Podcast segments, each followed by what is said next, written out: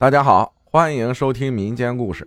小时候的事儿，阿浩你好，最近听你的民间故事，有很多零零后说的都是自己的梦。梦这东西怎么说呢？有很多其实都是日有所思，夜有所梦吧，多数都跟灵异事件扯不上关系。当然，也有少部分人确实可以通过梦境知道一些未知的事儿。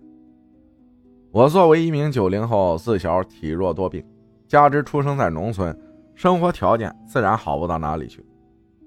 人要是有个小毛小病的，想找个医院也得去乡里，来回三十里。如果换做现在，也就十来分钟的事儿，但当时却要走很长时间。人如果走不动，就得靠驴车拉，这样就挺耽误时间的。而且去了也未必能给你治好，毕竟是乡下。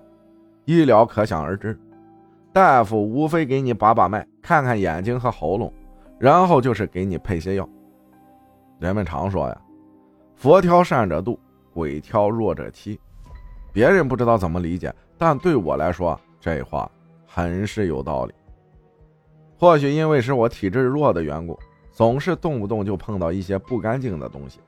小时候，只要路过一些坟地，或者看到埋人的队伍。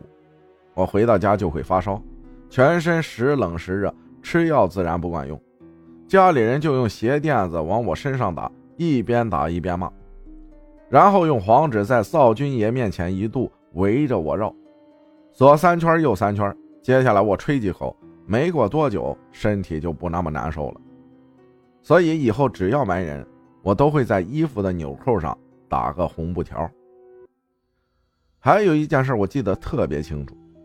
那是在外公家发生的一件事现在想起来都心有余悸。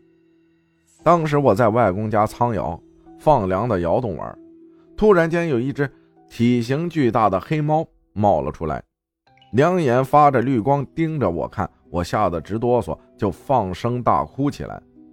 外公听到我哭，就在外面一边叫我的名字，一边跑到仓窑。就在外公快到门口的时候。那黑猫猛地从我身边窜了出去，我都感觉到了那碰到我腿上的力道。外公进来问我怎么哭了，我就说有只很大的黑猫吓到我了，刚跑出去，你们没看到吗？我外公和大舅都说没有，还说我一定看眼花了。自那之后，我每次去外婆家都会无缘无故的出现小毛病，后来就很少去外公他们家了。现在想起来。这个黑猫估计就是大人们口中经常说的毛鬼神吧。还有一件事，抬篓子。上边说到我自小体弱多病，所以容易看见一些常人看不到的东西。记得有一次我从外面串，那时已经是晚上九点多了。平时我胆子挺大的，虽然只有九岁，可走夜路从来没有胆怯过。可在那一晚过后，我胆子就变小了。那天晚上，我还如往常一样，一个人串完就自个儿往家走。走到自家简畔，就看到一个红色的影子。这影子我认识，我就叫了一声堂哥。可堂哥并没有理我，而是头也不回的飘走了。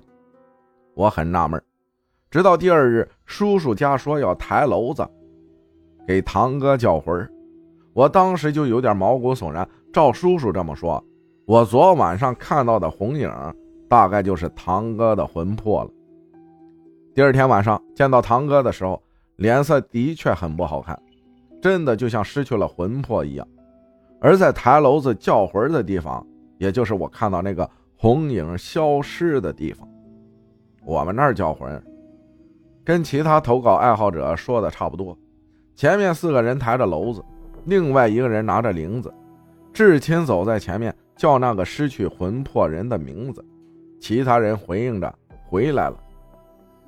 还有一件挺离谱的事儿，那就是在我小时候，不能随便用土和泥巴制作小人和小动物，只要制作了，晚上必然会发高烧，而要好起来，非得抬篓子。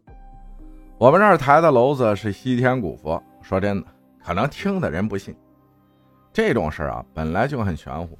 只有经历过的人，才会觉得有些事情看起来迷信，可却灵得很。当然，这个事儿一直困扰着我。到目前为止，我依旧不敢拿土和泥巴制作小人或者小动物。感谢云深不知处分享的故事，谢谢大家的收听，我是阿浩，咱们下期再见。